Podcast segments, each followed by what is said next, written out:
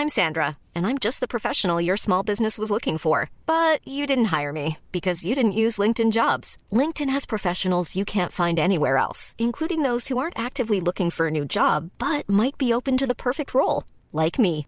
In a given month, over 70% of LinkedIn users don't visit other leading job sites. So if you're not looking on LinkedIn, you'll miss out on great candidates like Sandra. Start hiring professionals like a professional. Post your free job on linkedin.com/people today.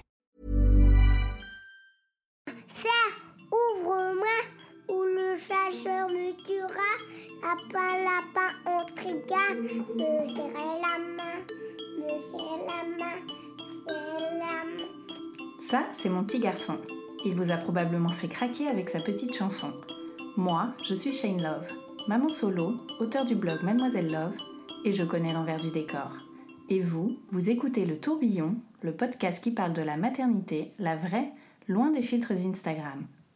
Quand elle a arrêté la pilule, Marie-Adeline ne pensait pas tomber enceinte aussi vite. Ce à quoi elle s'attendait encore moins, c'était d'attendre des triplés.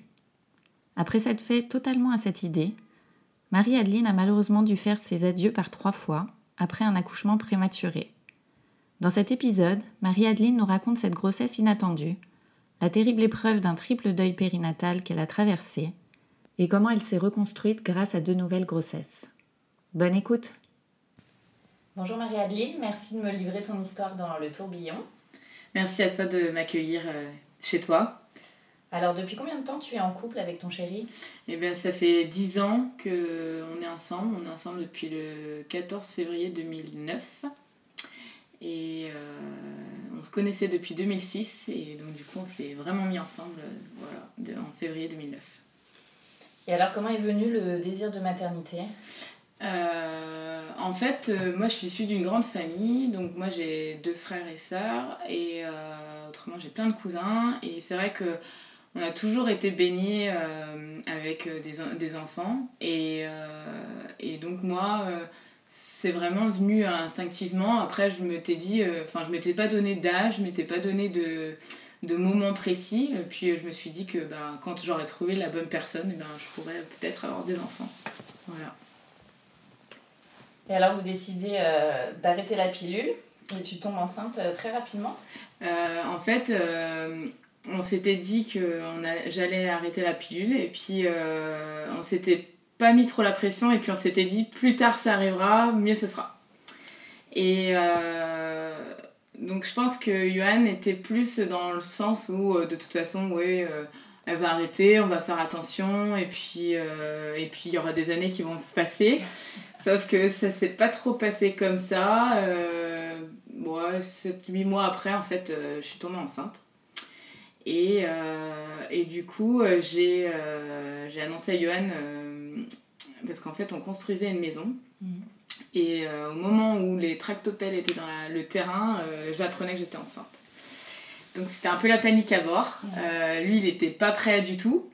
Euh, et puis euh, moi, ça m'a un peu fait peur aussi parce que bon, on était, enfin moi j'étais jeune encore, j'avais 24 ans passés. Et euh, du coup, c'est vrai que bon, on s'est dit, bon bah, de toute façon il est là, enfin voilà, il va falloir faire, faire les démarches. Et puis on est donc allé faire une échographie. Euh, assez rapidement, j'avais eu un rendez-vous et, euh, et du coup, euh, Yohan est venu avec moi et euh, il voulait pas aller dans la salle d'échographie. Il y avait le bureau qui était juste derrière et euh, la porte était ouverte. Et la... Pourquoi il voulait pas aller dans la salle? Ouais, parce que je pense qu'il avait peur. Il était un peu plus. Ouais, il, il avait peur. Il était vraiment réticent. Il m'a dit Je t'accompagne parce que ben, on est deux. Et, euh, mais vraiment, euh, cet enfant-là, il, a- ouais, il appréhendait vraiment. quoi. Donc, du coup, euh, bon, j'étais dans la salle. Lui, il était pas trop loin parce que la porte était ouverte. C'était le bureau euh, juste à côté. Et, euh, et puis, donc, euh, la, la gynéco fait l'échographie. Et là, ben, elle, elle me dit, ben, vous avez gagné le gros lot. Alors, je lui dis, ben, comment ça Elle me dit, ben, en fait, il y en a deux. Donc, euh, je dis, euh, donc, Johan, il entend ça. Et donc, il se rapproche de la salle. Et puis, il dit, euh, c'est quoi le délire? Qu'est-ce qui se passe? Elle dit bah en fait il y a deux bébés. Et puis elle continue l'écho et elle fait bah non en fait c'est pas deux c'est trois. Hmm. Donc là surprise. je pense que là c'était entre rire et larmes parce qu'on s'est dit bah c'est pas possible. Enfin on s'attendait pas du tout. C'était pas du tout une grossesse en plus.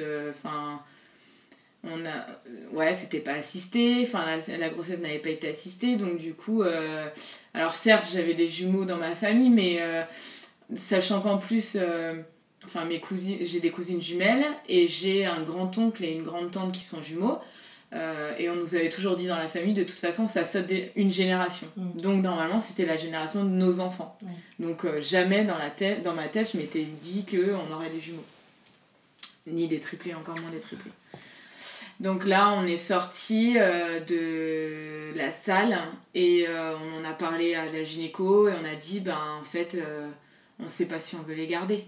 Parce que ben, on avait la maison qui était en construction. En plus, nous, on s'était un peu engagé de faire une grosse partie de l'intérieur de la maison. on s'est dit, mais on va faire comment quoi? Enfin, c'est pas possible. Et, euh, du coup, euh, ce qui s'est passé, c'est que euh, bah, la, la, gynéco nous a dit bah, après, vous avez toujours cette possibilité d'avorter. mais pour moi, c'était quand même. Enfin. C'était loin de j'étais loin de m'imaginer que j'allais avorter. Mm. Après, c'était une décision qui se prenait à deux, parce qu'on était deux. Euh, et, euh, et, du coup, euh, on, avait, on avait pris le papier quand même pour, bah, pour s'enseigner.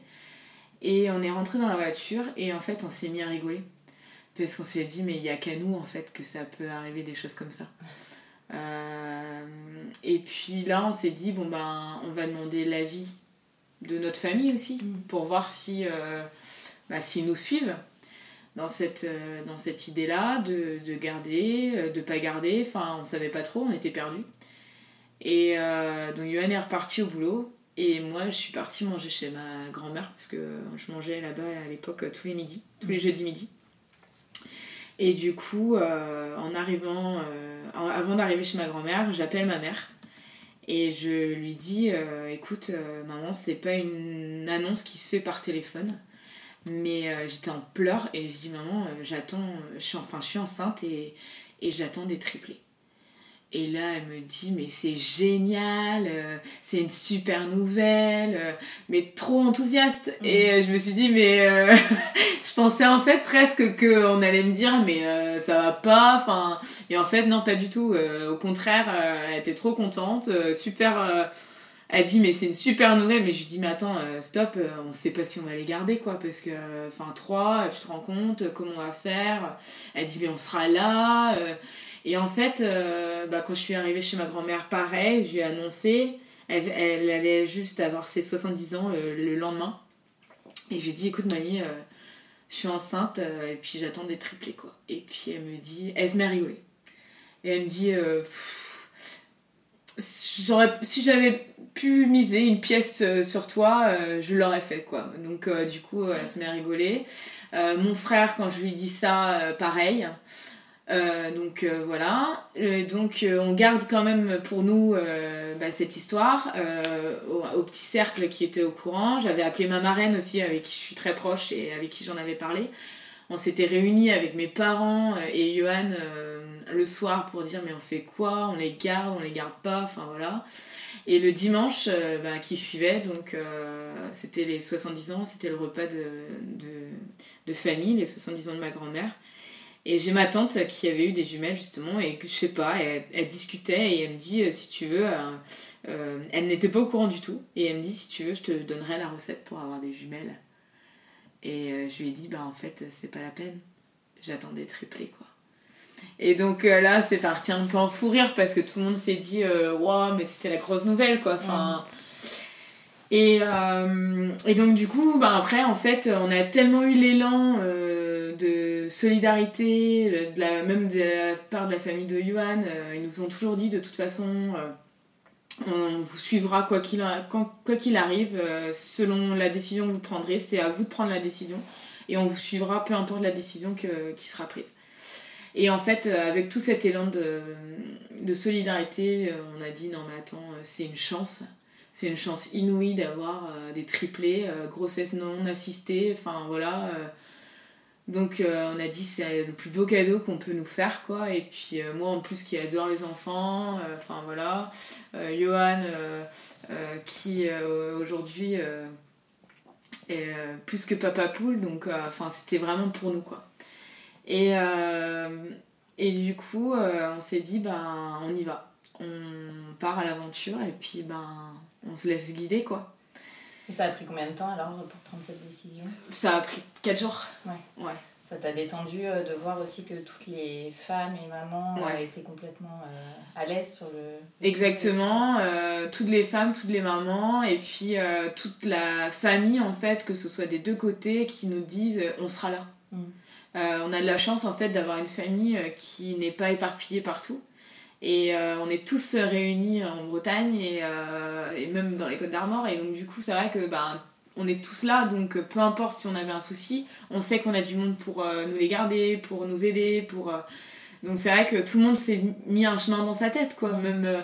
Enfin, je me rappelle que ma mère, elle me disait, ben, le matin, je viendrai vous aider pour le biberon, je ferai avant d'aller au boulot, ben, le biberon du matin, je viendrai vous aider. Enfin, et tout le monde, en fait, se disait, ben, on fera ci, on fera ça. Enfin, voilà, donc c'est vrai qu'on s'est laissé porter, quoi. Et on s'est dit, bah, c'est un super cadeau. Euh, ils sont attendus quelque part.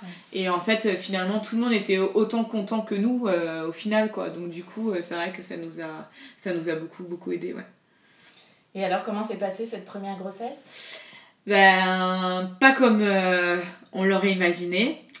je commence du coup à être suivie, je change de maternité parce que du coup la maternité où j'avais fait les échographies, enfin la première échographie pour qu'on nous annonce que c'était des triplés, et ben elle pouvait pas accueillir en fait de femmes enceintes, elle pouvait pas suivre une personne qui euh, attendait des triplés. Parce qu'il y a un stade, voilà, et il y a un niveau. Et il faut que la maternité soit au niveau minimum 3 pour qu'il y ait un centre de réanimation, un centre de, de néonat. Et donc du coup, euh, j'ai dû, euh, on a dû me, me guider vers Saint-Brieuc. Et j'ai été suivie directement avec une gynécologue et euh, c'était obligatoirement une gynécologue parce qu'une sage-femme, dans le début de la grossesse, euh, c'était trop, c'était trop compliqué pour une grossesse, euh, pour suivre une grossesse normalement. Et donc la gynéco me fait la première écho, l'écho des trois mois, l'écho morpho comme on appelle. Et, et puis là, elle dit rien. Et on était tous les deux dans la salle, Yuan et moi, et puis elle me dit à la fin, en fait, euh, j'ai un souci. Les trois bébés ont des nuques épaisses. Alors moi j'ai 25 ans, euh, Johan il en a 28. Euh, en nuque épaisse pour nous, on n'en sait rien. Mm. Et j'ai de la chance d'avoir Johan qui, qui, pose les bonnes questions au bon moment. Moi j'ai pas trop. J'arrive pas trop à poser les questions et j'arrive pas trop à, à me dire tiens, j'aurais dû poser ça comme question. Et Johan était à côté et il me dit il lui demande ben, c'est quoi les nuques épaisses? Enfin, Et donc là, elle nous explique en fait que nuque épaisse, arrivé au troisième mois, c'est possible de trisomie 21. Mm. Trisomie. Et elle me dit euh, je vous conseille de faire une amyosynthèse parce que là, il y a trois et les trois sont susceptibles d'être trisomiques. Donc là, recoup de massue, on redescend encore dans un étage. Et on se pose les bonnes questions, on sort de cette visite et on nous dit, euh, enfin on se dit, ben, on est obligé de faire la myosynthèse. On ne peut pas euh, passer à côté de ça. Euh, c'est on, a, enfin, on est jeune, malheureusement, c'est trois enfants trisomiques, c'est pas. Enfin, c'est dur quoi. Et là, ben, on commence à paniquer on commence à se dire mais il va y avoir un souci enfin donc du coup euh, on en parle autour de nous et j'en parle à ma maman et ma maman me dit euh, c'est pas possible. C'est pas possible d'avoir euh, trois enfants trisomiques. En même temps c'est pas possible. Mm. elle me dit j'en suis sûre qu'il y a rien.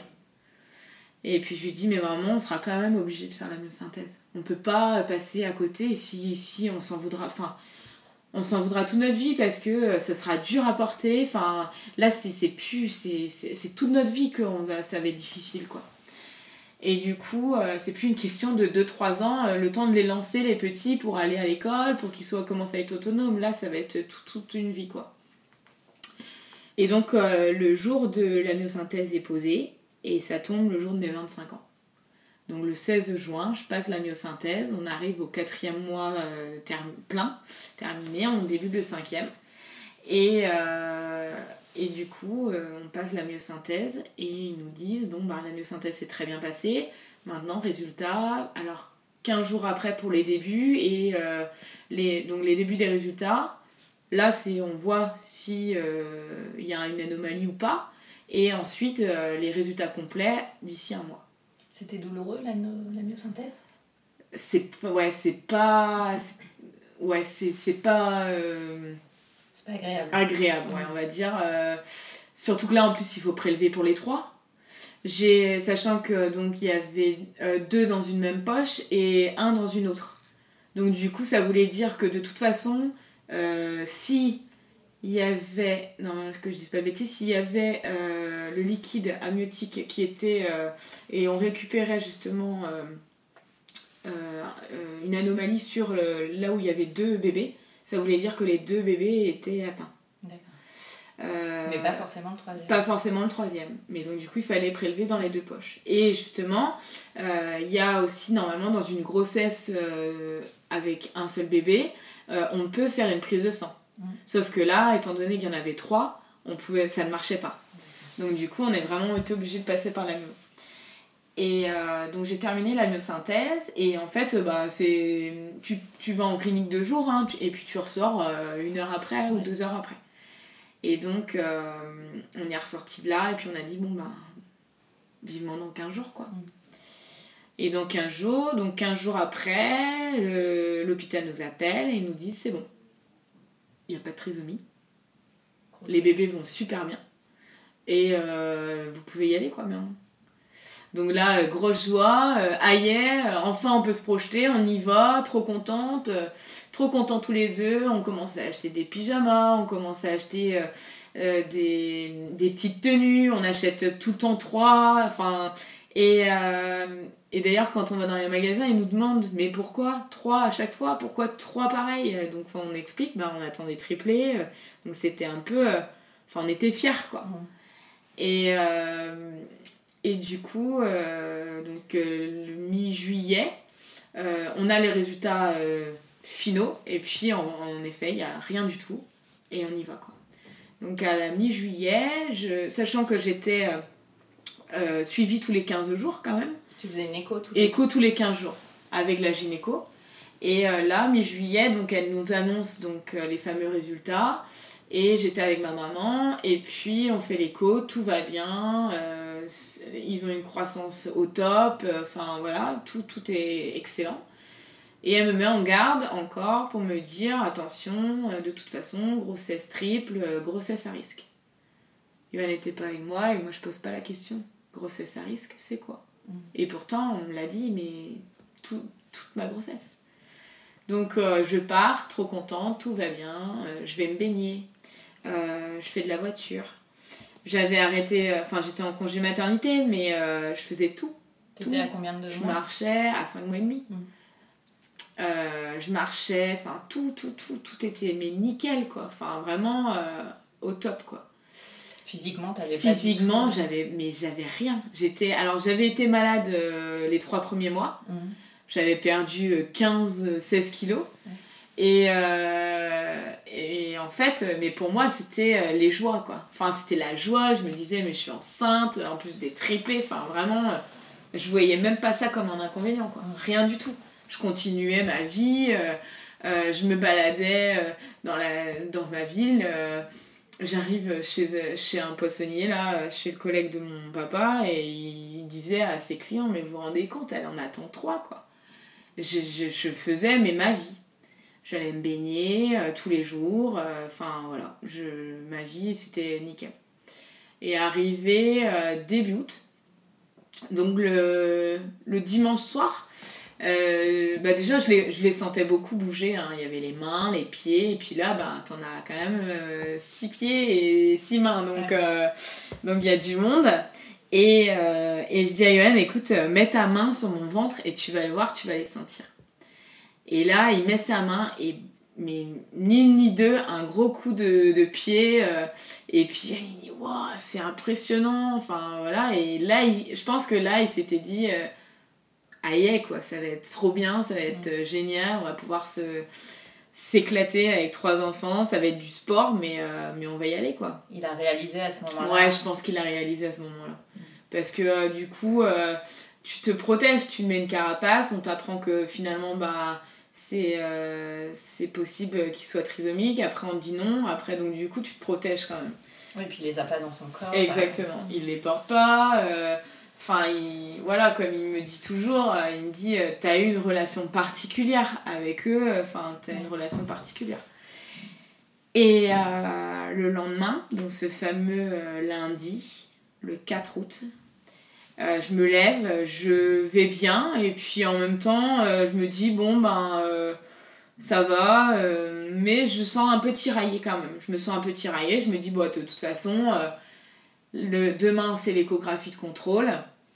Donc, euh, allez, je vais passer. euh, ils vont m'aliter, je pense. Mm. Parce que je commençais à. Voilà, ça commençait à être un peu dur. euh, voilà, ce début du sixième, bon, bah voilà. Mais tout ça, on t'avait dit que c'était possible, que tu sois alité, que... Ouais, alité, ouais, on m'avait dit que c'était possible qu'on m'alite euh, parce que ben du coup euh, le col pouvait s'ouvrir, mais euh, pas. euh, on m'avait jamais parlé de grossesse, de d'accouchement prématuré, D'accord. jamais. Et moi, enfin pour moi c'était, pourtant je savais ce que c'était, mais pour moi j'ai jamais pensé quoi, Mm. jamais. Et donc le lundi matin, je me lève tranquillement, tac, euh, donc je fais ma petite vie. L'après-midi, je vais voir mes grands-parents et puis euh, je fais le tour un peu de- du quartier et puis je vais euh, voir mon, notre grand-mère et puis elle était pas là et je me suis dit bon il fait beau, elle doit être à la plage. Donc je descends à la plage, en plus il faisait assez chaud, je me suis dit tiens, en plus je me sentais un peu coincée et euh, il y avait toujours un qui se bloquait en dessous mes côtes et du coup je me disais ben quand j'allais me baigner après il, euh, il se changeait de position donc du coup c'était plus agréable. Et là, je me suis dit, tiens, ça va être l'occasion, je vais aller me baigner, comme ça je vais être moins dérangée, et puis euh, comme ça, ça va être nickel. Et donc, j'arrive à la plage, et ma grand-mère était là, et puis du coup, je lui dis, oh là là, je, je, il est coincé en dessous de mes côtes, là, ça me fait super mal, je vais euh, aller me baigner, parce que. Et puis, je lui dis, et puis de toute façon, je sais que demain, euh, c'est rendez-vous de contrôle. euh, je vais être alitée, quoi, c'est pas possible. Je, je vais trop bien pour. euh, Enfin, pour que. Voilà. Que... Et du coup, euh, elle me dit, bah, va te baigner. Et puis, donc, je me baigne, je reviens, et puis je lui dis, écoute, ça va pas. Elle me dit, bah, si tu veux, on peut euh, aller à l'hôpital et on va aller faire un contrôle. euh, Enfin, voilà, de toute façon, il m'avait dit que si jamais j'avais le moindre doute, je pouvais y aller. Et donc, euh, je dis, bah ouais, je veux bien qu'on y aille. Mais le problème, c'est que l'hôpital, il est à trois quarts d'heure de, de, là où on était. Donc, on s'était dit, bon, bah, on s'habille et puis on y va. Et en m'habillant, je perds les os. Donc euh, là, euh, c'est un peu l'hécatombe. je commence à me mettre à pleurer. Je dis à ma grand-mère, ben, je te donne mon téléphone. T'appelles les pompiers, t'appelles Yoann. Et, euh, et je dis, bah là, de toute façon, euh, on est à 24 semaines, c'est mort, quoi. Je dis, euh, c'est le, début du cauchemar. Enfin, je savais que c'était le début du cauchemar. Et du coup, elle me dit, ne panique pas, tu t'assois, j'appelle les pompiers, donc on appelle les pompiers. Et puis il y avait des copines de ma maman qui étaient sur la plage, et puis elles voient un peu le, le, le- comment, le, ce qui se passe, et elles viennent me voir et elles me disent, euh, écoute, euh, ne t'inquiète pas. Et il y en a une qui me dit, euh, j'ai eu des neveux jumeaux qui sont nés très, très prématurément. Et en gros, tout va bien. Mm. Donc ne t'inquiète pas, tout va bien. Tout va, on va s'occuper de toi et tout va aller pour le mieux. Les pompiers arrivent, ils me, donc ils m'embarquent et, euh, et puis là ils m'auscultent et ils disent rien. Et donc euh, je leur dis, euh, il se passe quoi? Est-ce qu'on va pouvoir me garder? J'ai juste perdu les os. Est-ce que peut-être on va pouvoir garder 3, 4, 5 jours?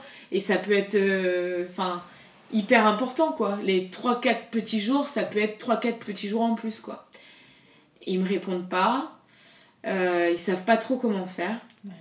Et, euh, et en fait, on est, dans des, on est dans un petit village, donc du coup, euh, le SAMU était avec eux. Le médecin m'ausculte. Et donc du coup euh, il me dit, enfin il me parle pas trop, mais il était en lien avec direct la maternité de, de Saint-Brieuc. Et, et, du coup là on me dit rien, on me laisse un petit peu prendre, prendre mes émotions, de mes émotions, enfin et quelque part on me laisse aussi psychoter. Donc euh, en fait, euh, j'essaie de poser des questions. Ils me disent pour l'instant, on vous dit rien. Pour l'instant, euh, calmez-vous, prenez du souffle. Enfin voilà. Et, et donc entre-temps, ben, Yohan arrive. mais Yohan ne peut pas monter avec moi. Il faut qu'il parte chercher mon dossier médical qui est à la maison, parce que ben, moi je n'avais pas mon dossier. Et donc du coup, il, euh, le SAMU est là, il y a une équipe de SAMU et à mi-route, donc à 20 minutes, on doit faire changement de SAMU et repartir avec le SAMU de Saint-Brieuc. En fait, ils se rejoignent parce que c'est des petits villages et du coup, il n'y a pas de SAMU partout.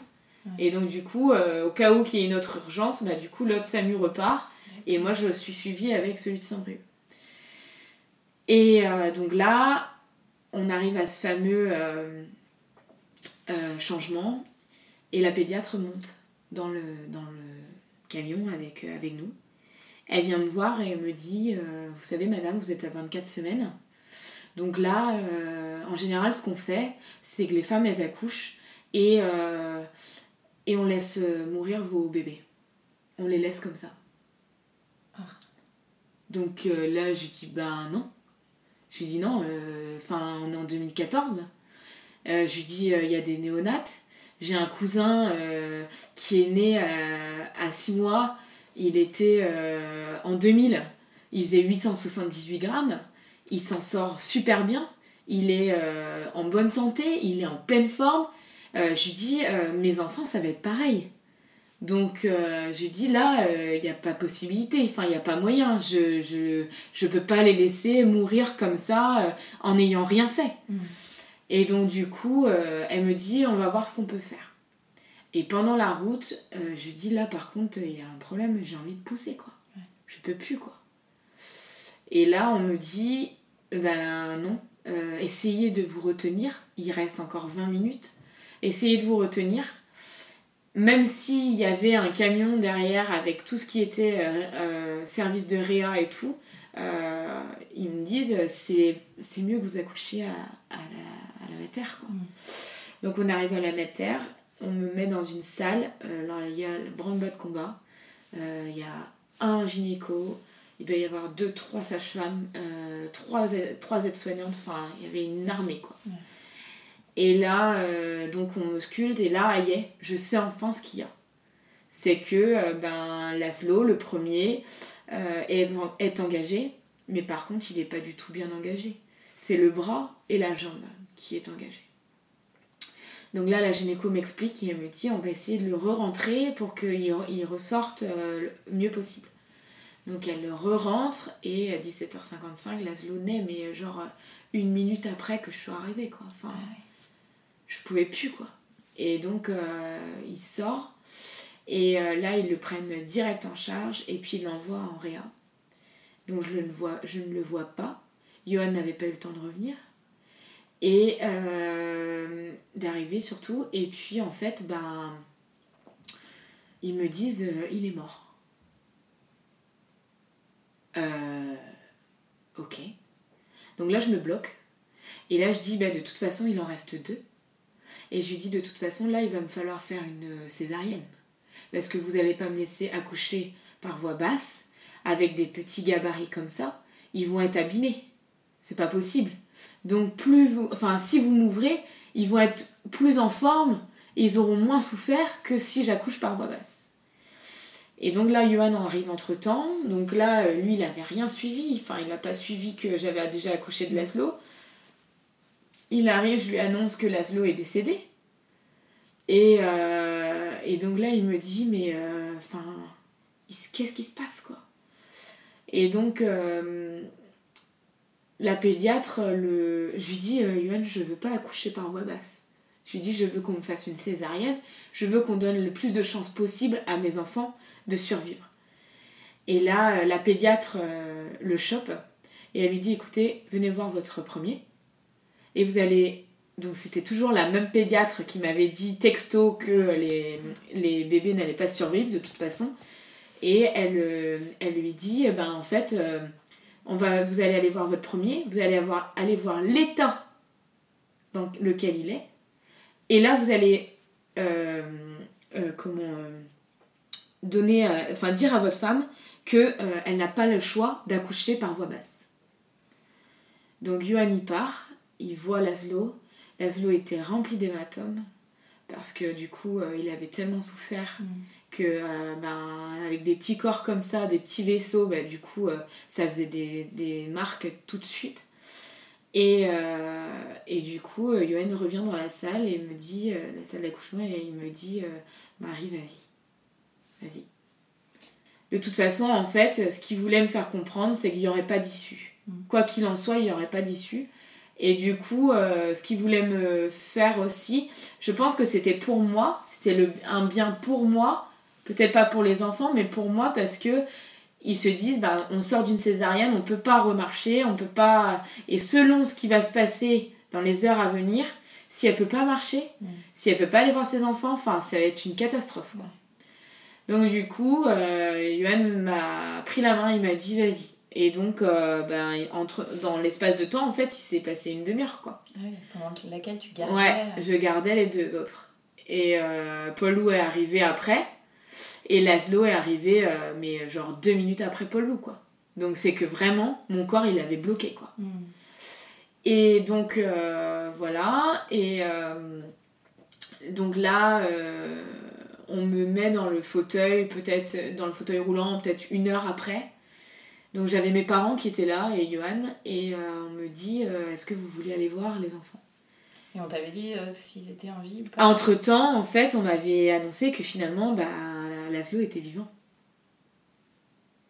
Ok. Et, et du coup, bah, je savais en fait que Paul Lou et Faust étaient vivants aussi. Donc du coup, j'arrive dans la petite salle. Et là, je vois que Paul Lou et, et Faust. Donc les deux derniers. Les deux derniers. Et euh, ils étaient dans des petits sacs de congélation, en fait, parce qu'ils les mettent pour euh, garder la chaleur et pour pas qu'ils refroidissent, en fait. D'accord. Ils les étaient intubés de partout. Et, et, donc là, on a réussi à, à, venir dans cette salle avec mes parents et Johan.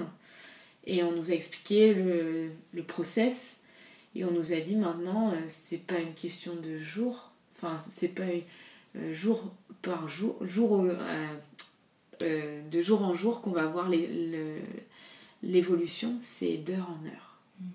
Là, c'est même pas une question de jour, c'est une question d'heure. Et donc, il me dit, là, Laszlo est déjà parti en réa, donc dans, le, dans le service.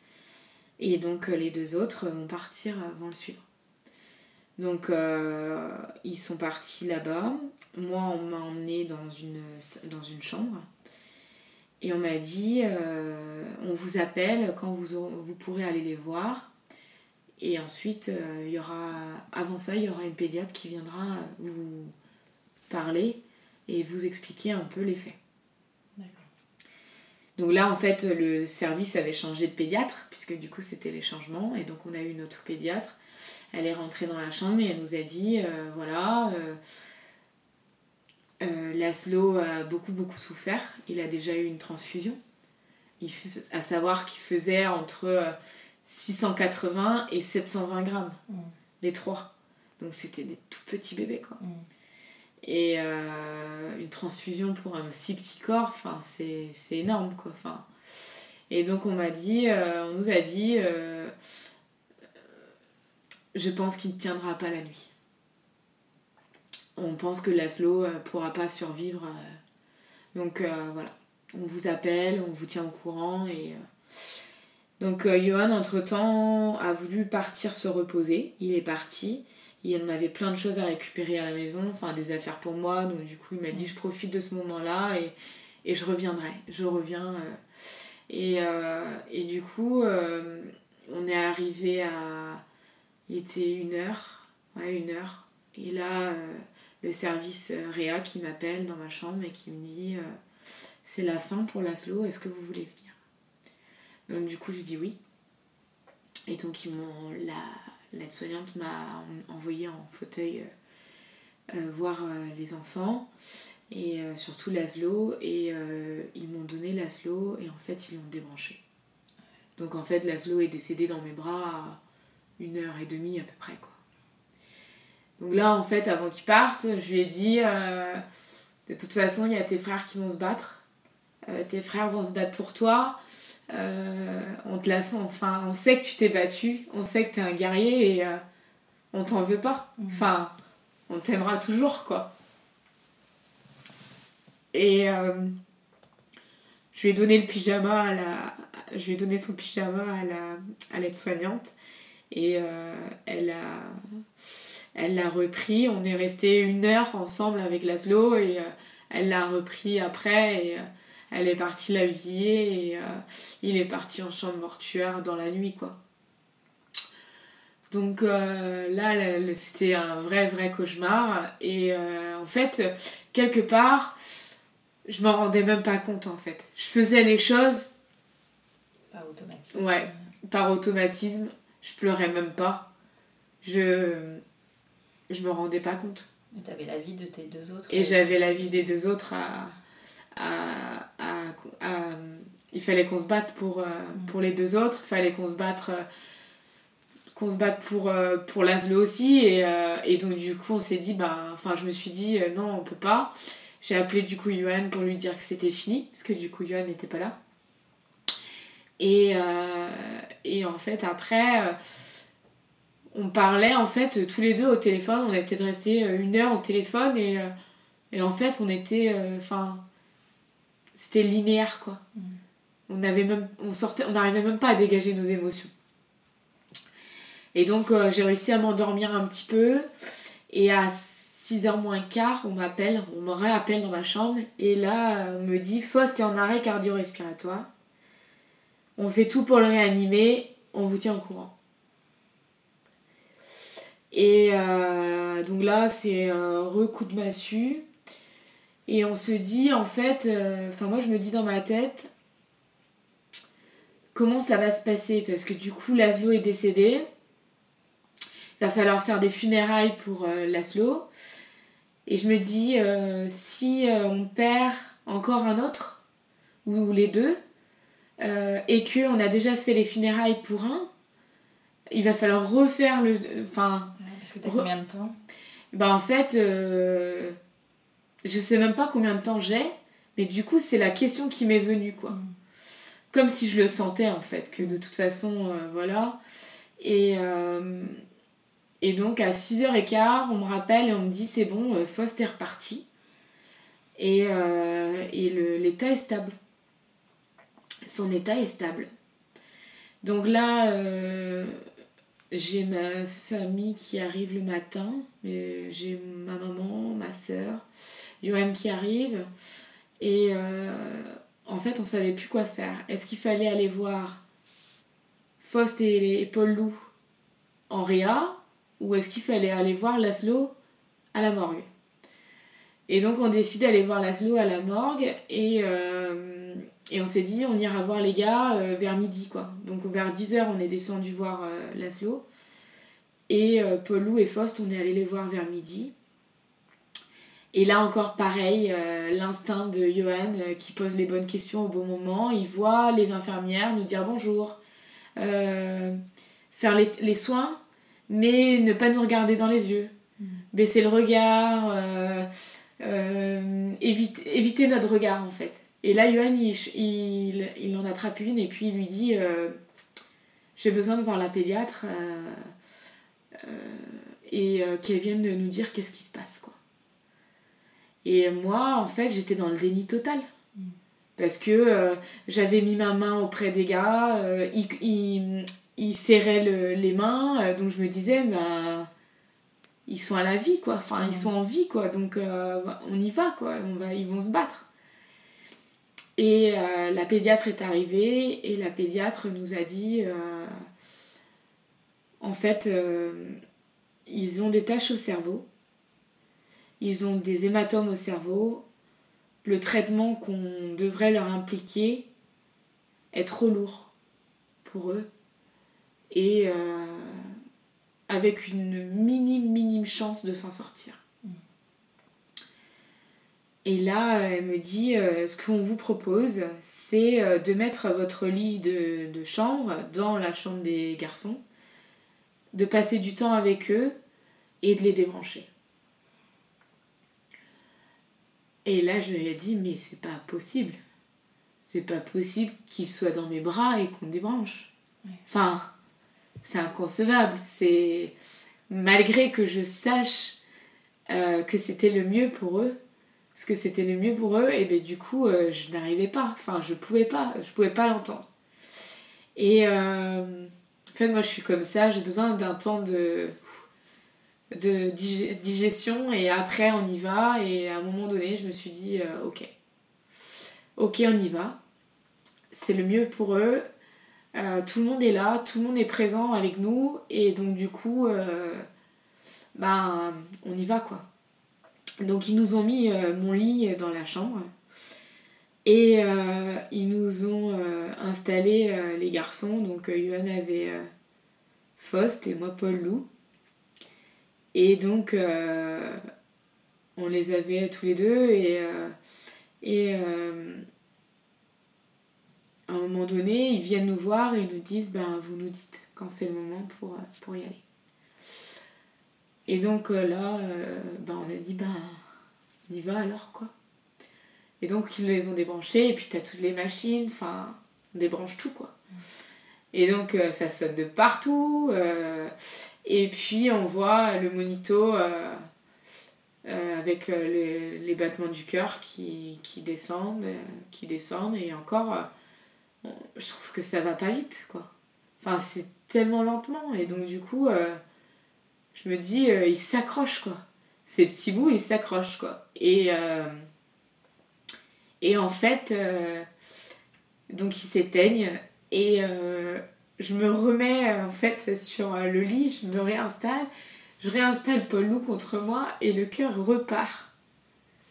Et du coup là je dis mais c'est dingue quoi, enfin tu te dis bah c'est un truc de fou, comment ils peuvent s'accrocher comme ça et t'as t'as pas la la fin, enfin la t'as pas le, secret pour qu'ils puissent euh, s'en sortir quoi. Personne n'a le secret, personne ne peut en fait, on n'a même pas les capacités de le faire et, donc du coup euh, euh, bah c'est fini en fait quoi. C'est fini, les gars sont décédés, on était dans l'euphorie d'avoir des triplés, en fait on a eu les montagnes russes pendant toute la grossesse quoi. Et donc ils sont décédés le 5 août du coup. Et... euh, et puis donc après ça, eh ben, on nous demande euh, est-ce que euh, ben, comment qu'est-ce qu'on veut faire? Comment on organise les funérailles? Donc là la question c'est de savoir ben, est-ce qu'on fait une cérémonie? Nous on est on est catholique et donc du coup on s'est dit ben, est-ce qu'on fait une cérémonie à l'église? Après on s'est dit bah c'est difficile parce qu'en plus euh, on n'a pas eu le temps de les baptiser, on n'a pas pu euh, Enfin, et puis ils sont petits.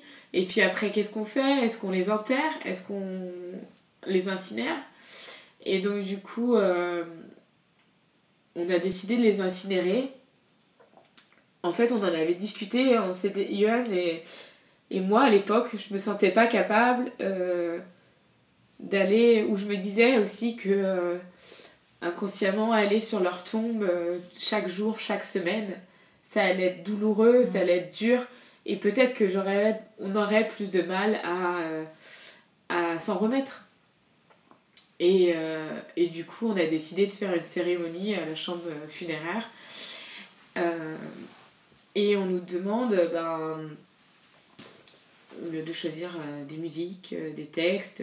Donc là, on avait écrit un texte et ma soeur et mon frère avaient écrit un autre texte. Donc ça se passe dans la maternité? Non, ça se passe dans, une, dans un salon funéraire dans la commune en fait de Saint-Brieuc. Et, euh, et, là, en fait, euh, ça c'est donc on a Donc moi, je suis sortie de la maternité euh, le mercredi. Donc eux, ils sont nés le lundi. Donc je suis sortie deux jours après. J'ai dit, je m'en vais de là, je peux plus quoi. Enfin. Et donc du coup, on est, on les a incinérés le jeudi, le jeudi 7. Et on avait invité toute notre famille proche. Donc il y avait tous nos proches qui étaient là. Et, euh, et puis on avait besoin, quoi. On avait besoin d'eux pour, euh, pour pouvoir euh, surmonter ça. Et, et du coup, en fait, c'est une force. C'est une force. on les a eus pour le début, pour l'annonce, et on les a eus pour la fin aussi. Mm. Et, et ça nous a aidés, mais à un point énorme. Et, et donc, euh, du coup, Johan a décidé, euh, après l'enterrement, euh, de, de, partir à la maison, de tout ranger, en fait, de classer toutes les affaires, mettre dans une valise toutes les affaires des petits. et moi, j'ai dû rester chez mes parents deux, trois jours mm. pour. je pouvais plus, en fait, rentrer chez moi, quoi. Et, et donc, voilà. Et ensuite, après bah, on a on s'est dit bah il nous reste quoi à faire? Bah, il nous reste euh, à aller à fond dans notre maison parce qu'en fait cette maison euh, le souci c'est qu'on était censé être cinq à rentrer dans cette maison. Et en fait ben on allait être que deux quoi. Mm. donc on a construit notre maison on s'est mis dedans à fond à fond à fond. On nous avait demandé si on voulait être suivi par euh, des médecins par des psychologues. Et moi j'avais dit non. Euh, j'avais dit non parce que en fait j'en parlais librement. Et je me disais que enfin j'estimais pas le besoin en fait d'avoir euh, d'avoir euh, d'avoir un psychologue. ce que je regrette aujourd'hui, c'est le fait que en fait ça ait incité Johan à ne pas en prendre non plus. Et tu penses qu'il aurait eu besoin Et lui m'a toujours dit, ben, vu que tu as dit non, ben, moi j'ai dit non aussi. Mm. Alors que finalement, ben, on est pas tous pareils. Euh, et, finalement, lui, il en aurait eu besoin. Et peut-être que si moi j'avais dit oui, bah, il m'aurait suivi et on aurait fait peut-être cette thérapie ensemble. Mm. Enfin, on n'en sait rien. Et. Euh, T'as jamais changé d'avis euh, sur le fait d'aller voir quelqu'un? En fait, après, il s'est. Enfin, j'ai eu des soucis et, de santé, j'avais mal, enfin, j'avais mal au ventre et on me disait que c'était des, des, comment, des crises d'angoisse. Et euh, du coup, euh, j'en avais parlé à mon médecin traitant et mon médecin traitant m'avait dit euh, il faudrait peut-être faire des séances d'hypnose. Et ça vous aiderait. Et elle, elle en faisait. Et c'est vrai qu'après les séances d'hypnose, j'avais plus mal, quoi. Mm. Et mais bon, ça, c'était un an, un an, ouais, un an et, un an et 3-4 mois passés, quoi. Donc pendant un an, on n'a pas du tout pris de médecin, quoi. Et, euh, et en fait, euh, donc on s'est mis à fond dans la maison, à fond, à fond, à fond. Et on s'était dit aussi, euh, on se met pas la pression, mais la seule chose qui pourra nous faire remonter, c'est de que je retombe enceinte en fait, qui est un autre objectif en fait pour, pour nous quoi. Vous parliez beaucoup de tout ce qui s'était passé tous les deux? On a parlé beaucoup beaucoup. Euh, et ça d'ailleurs, enfin je remercierai jamais assez parce que c'est Yohan qui m'a apporté quoi. Mm. il m'a apporté pendant euh, un an, euh, c'est lui qui m'a soutenu. J'ai jamais. je peux pas dire que c'est moi qui ai soutenu Yohan. Je l'ai soutenu après, parce que lui, par contre, c'est lui qui est tombé après. Mm. Mais, mais pendant les, les, la première année, c'est lui qui, m'a, qui me relevait quoi. Et tu travaillais toi à ce moment-là? En fait, alors j'étais en congé maternité, du coup je devais avoir mon congé maternité euh, euh, détriplé. Mhm. Donc euh, je devais avoir le congé mat jusqu'à mai de l'année d'après, donc mai 2015. Et donc trois mois après, j'avais annoncé à mon employeur que je voulais reprendre. Parce que je, je pouvais pas me dire je vais rester à la maison, euh, je vais euh, psychoter, je vais ressasser et euh, non, aller au boulot, ça va, me, ça va me permettre de penser à autre chose. Sauf que du coup, ben, trois mois après la naissance des triplés, des gars, ben, je suis retombée enceinte. Et donc, ben, on était en plein travaux. Mhm. Et. Euh, C'était une grossesse surprise? Ben en fait, euh, on essayait. Mais euh, on se disait pas que ça arriverait tout de suite. On se mettait pas la pression. Parce que c'est vrai qu'on s'était dit, si on fait un blocage psychologiquement, ça voudrait dire que peut-être on n'aura pas d'enfant d'ici des années. Mm. Donc on se disait, voilà, on se protège pas, mais ça viendra quand ça viendra. Et si on avait voulu faire exprès, on n'aurait pas réussi. Parce que finalement, euh, le terme est prévu le 9 août. Mm. Donc finalement, une semaine après, euh, après les gars, à peine après les gars, cinq jours après. Et euh, donc là, les médecins me prennent en charge plus qu'il ne faut. J'étais à la même maternité J'étais à la même. J'ai gardé ma gynéco. Mm. Et, et elle me dit, donc le terme est prévu le 9 août. Est-ce que vous voudrez être déclenché avant ou euh, est-ce que vous, voudra, vous voudriez qu'on programme l'accouchement pour pas que ça tombe dans cette date-là? Et j'ai dit non. J'ai dit non parce que euh, j'ai dit si euh, donc le petit frère doit naître la même date que les gars, et eh ben ça se fera comme ça. Mm. Mais par contre, j'ai jamais pensé à me dire qu'il naîtra le jour de leur décès et encore moins le jour de leur funérailles. Mm. Jamais. Jamais je me suis dit euh, non, il naîtra pas le 7, il naîtra pas le 5. Par contre, s'il naît le 4, c'est génial.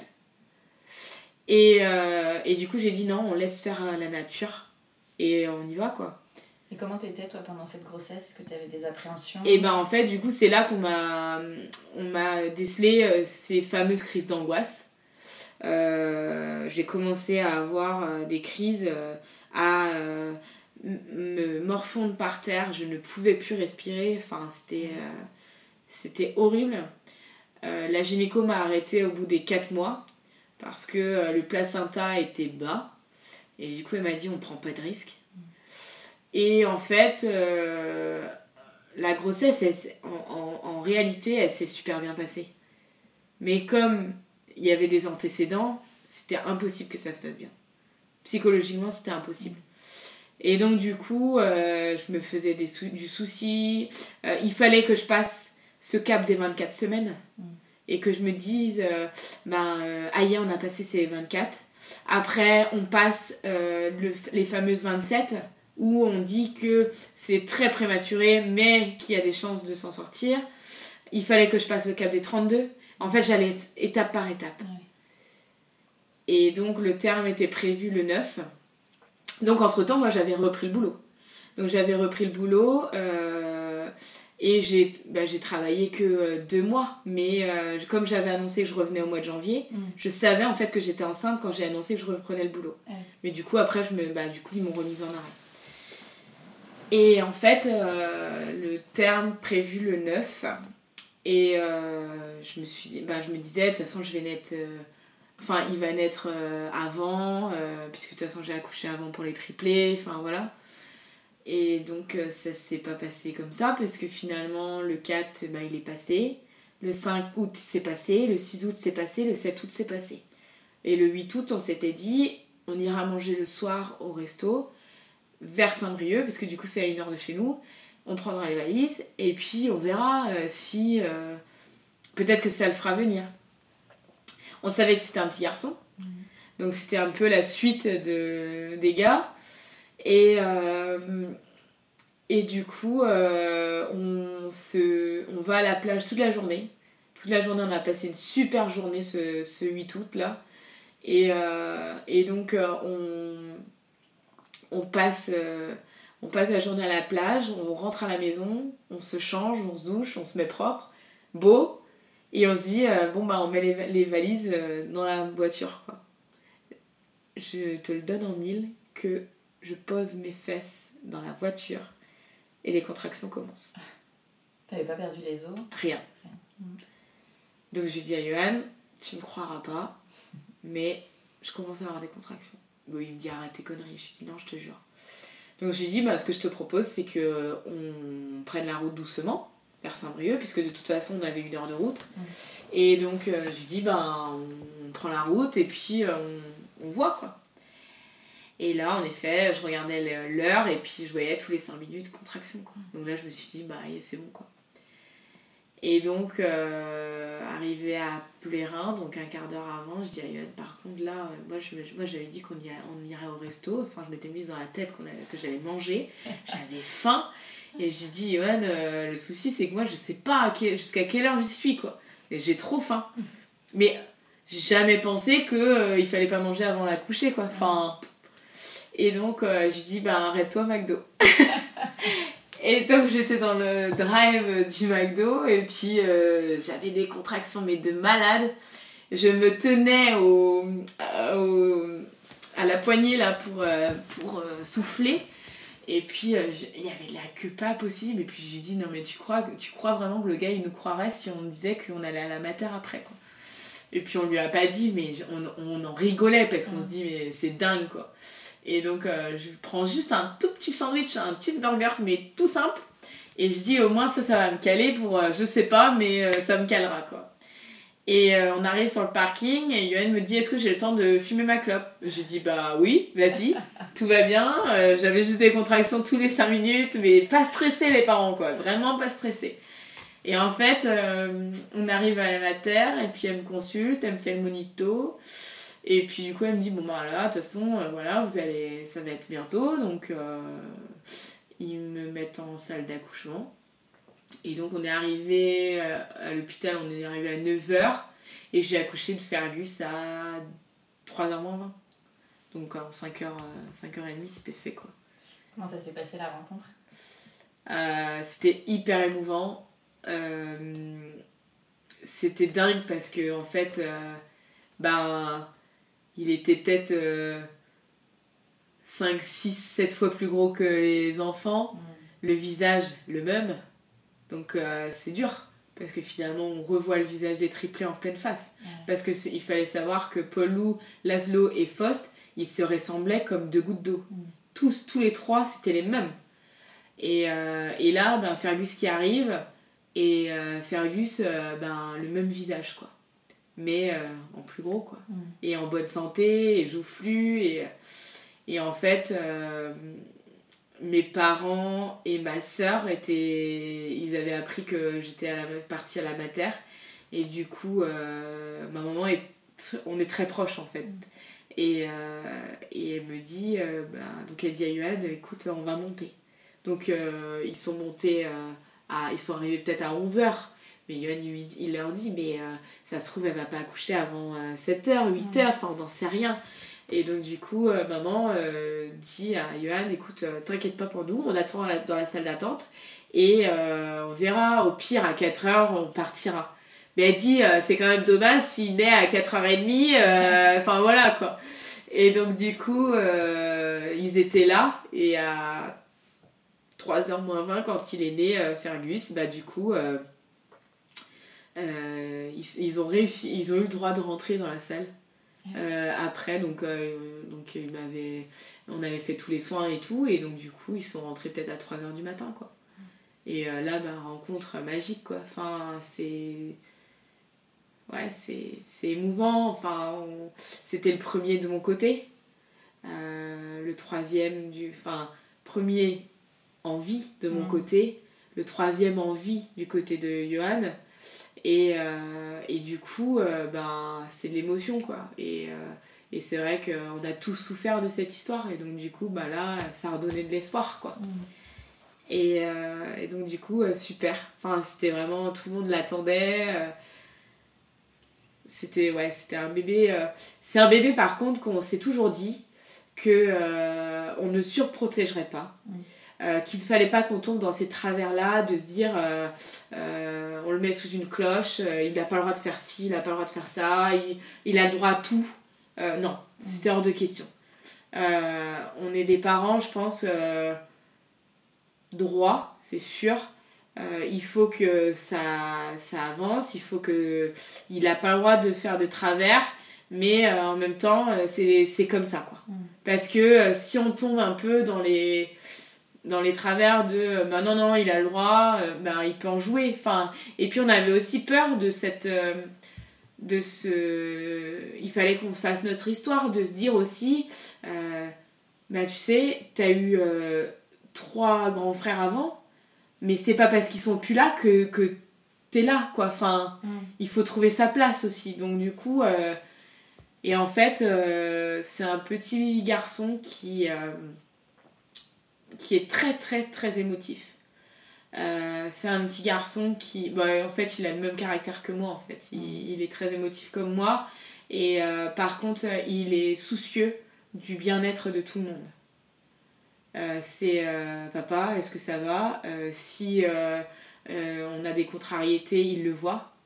Et ça, c'est compliqué en fait, parce que du coup, des fois, je m'en veux. Parce que je me dis, il n'a pas à subir tout ça en fait. Et et en fait, c'est par moments, c'est lui qui vient nous voir et qui nous dit euh, Mais maman, euh, tout va bien, hein Ben oui, oui, tout va bien, Fergus. Mm. Et donc, du coup, mais il est tellement adorable, ce petit, que. Enfin, on est, on, est, on est heureux et on a, ça nous a vraiment fait euh, du bien. de, et ça nous a aidé on enfin ça nous a aidé à progresser dans, dans ce deuil là et, et dans cette dans cette partie de redonner du sens à notre vie aussi, quoi. Et, euh, et donc voilà, et puis après, bah, on a fait notre petite vie à, trois pendant un moment. On s'était dit qu'on aurait des enfants euh, rapprochés, euh, pas trop éloignés. Moi, quand j'étais plus jeune, je voulais, je j'ai toujours voulu en avoir quatre en fait. Mm. Donc, quand on nous avait donné le cadeau d'en avoir trois, je me disais, bon, bah, il n'y aura plus qu'un petit quatrième, et puis c'est bon, c'est mm. fait. Euh, et, puis là, en fait, ben, on nous avait donné trois, on nous les a retirés. Et donc là, ben, psychologiquement, tu te dis, ben, t'es obligé minimum d'en avoir encore trois autres. Parce que ben, tu peux pas t'en occuper. Tu peux pas. Ces trois bébés là, tu, tu, tu les verras pas jouer dans le jardin. Euh, t'as jamais pu leur changer leur couche. T'as jamais pu leur donner à manger. Enfin, c'est plein de choses que, que du coup, euh, on se dit, bah non, euh, et aujourd'hui, en fait, euh, on est on est, on est super content parce que finalement, bah, Fergus, on a réussi à profiter avec lui. Et, et puis, moi, je suis retombée enceinte donc décembre 2017. D'une petite fille cette fois-ci D'une petite fille.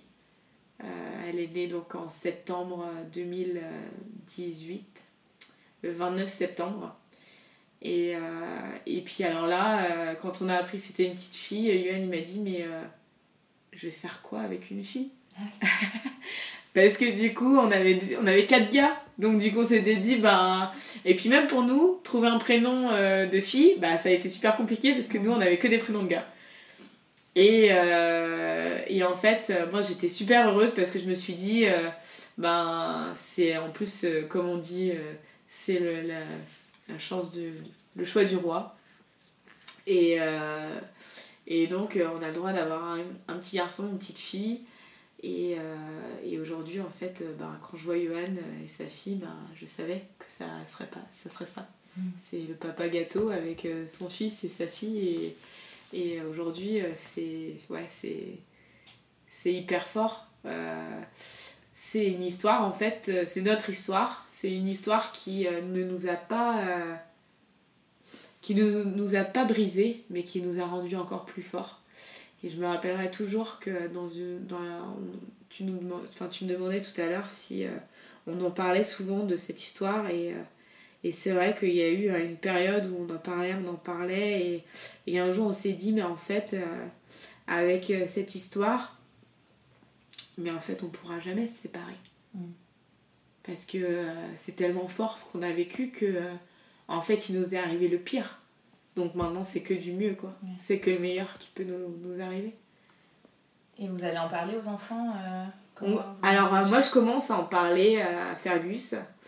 Euh, je commence à lui en parler. Je lui en parlais quand il était petit, mais bon, c'était abstrait. Euh, là, il a 4 ans, enfin, il va avoir 4 ans, et du coup, ça commence à être. Euh, il commence à comprendre.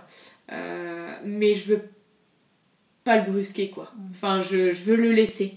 Euh, je lui en ai parlé, je lui ai donné des petites touches. Et puis, euh, s'il a des questions, il peut revenir vers moi. Et parce que c'est vrai que Johan, lui, il a plus facilement. ouais, c'est plus facile pour lui, en fait, de, de pouvoir penser que au présent et au futur plutôt que de penser euh, au, au passé. Euh, même si euh, il les oubliera jamais, il n'oubliera jamais cette histoire, mais il veut, ouais, il veut aller de l'avant quoi. Et puis euh, du coup, euh, il veut pas trop, euh, il veut pas que les enfants subissent en fait cette, cette histoire et, et, et donc du coup, et puis ce drame, et donc du coup en fait, il, il préfère en fait que ne pas en parler. Euh, mais moi j'en ai touché deux mots, deux trois mots. Euh, on avait eu une. euh, avec la maternité, ils nous avaient donné une pochette avec les empreintes des enfants, avec euh, une clé USB avec des photos. Euh, ça, on a réussi à les ouvrir que.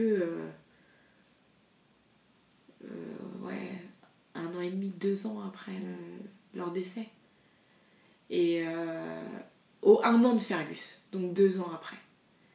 Et en fait, euh, et en fait du coup, euh, c'est vrai que c'est quelque chose qui est euh, hyper, hyper important, et, euh, mais on veut pas les bassiner avec ça. Enfin, on veut pas qu'ils se sentent mal et on veut pas les rendre tristes. Donc, quand, ils veulent en quand ils voudront en parler, on en parlera. Mais pour l'instant, on veut pas trop leur faire de mal, quoi. Enfin, puis leur raconter l'histoire. Déjà que tu vois, je, je disais que Fergus était très protecteur, il, il protège énormément sa sœur. Enfin, c'est. Donc, déjà, il a ce rôle-là, déjà, inconsciemment. Alors, euh, si. euh, ouais, je veux pas trop lui, lui imposer ça, quoi.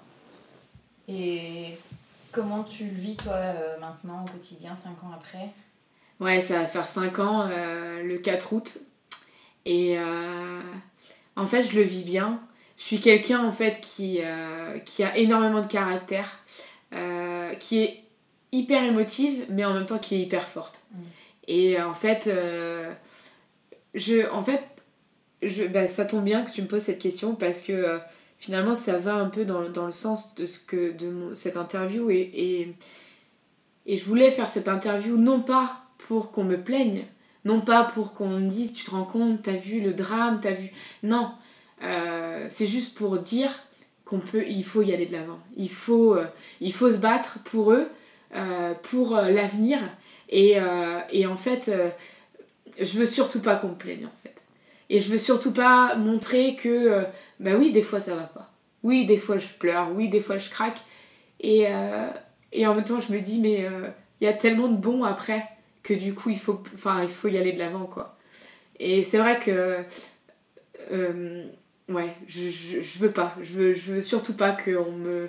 On me, on me plaigne et, et parce que je, je pars du principe aussi que et Johan c'est pareil on en a discuté d'ailleurs pas plus tard que hier et il me dit euh, tu fais cette interview là mais euh, il faut pas que les gens nous plaignent et je lui dis on est d'accord on est d'accord là-dessus Euh, je veux juste dire que bah, c'est possible d'avancer c'est possible d'aller mieux il y a des cicatrices mais les cicatrices bah il faut il faut faire attention avec et euh, et en fait euh, je veux aussi euh, bah, donner de l'espoir à toutes ces mamans toutes ces mamans qui vivent ces histoires là et même à, à toutes ces personnes parce que quelque part même sans être maman sans vivre ce drame là il y a d'autres drames.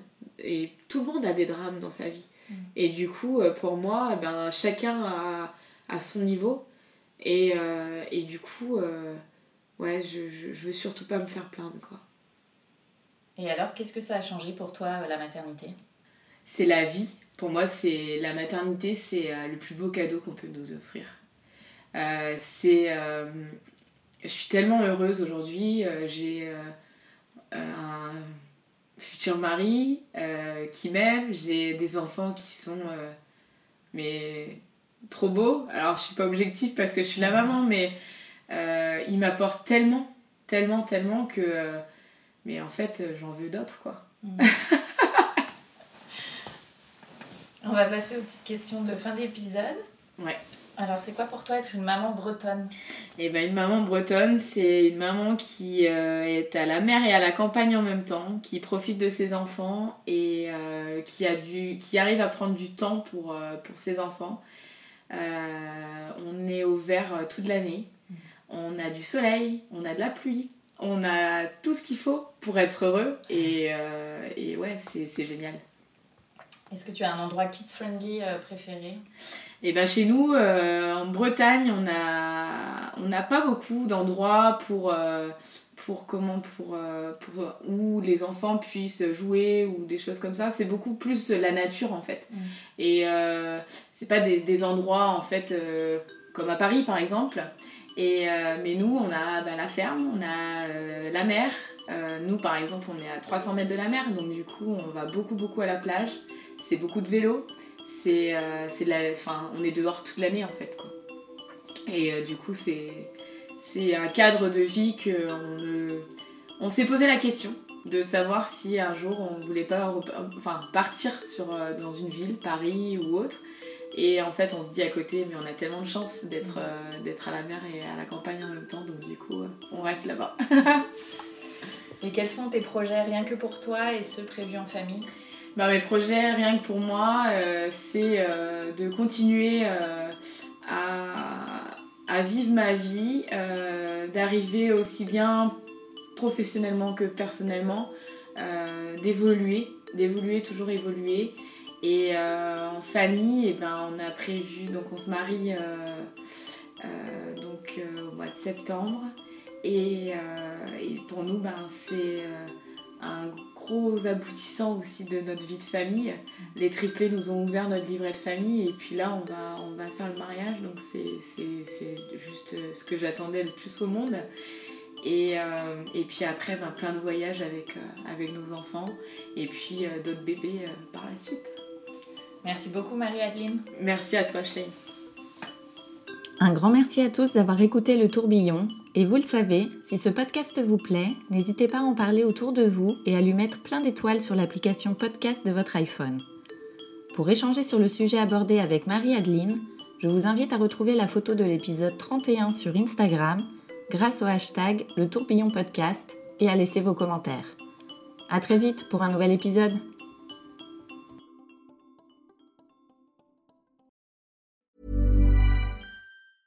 Mom deserves the best, and there's no better place to shop for Mother's Day than Whole Foods Market. They're your destination for unbeatable savings, from premium gifts to show-stopping flowers and irresistible desserts. Start by saving 33% with Prime on all body care and candles. Then get a 15-stem bunch of tulips for just $9.99 each with Prime. Round out Mom's menu with festive rosé, irresistible berry chantilly cake, and more special treats. Come celebrate Mother's Day at Whole Foods Market.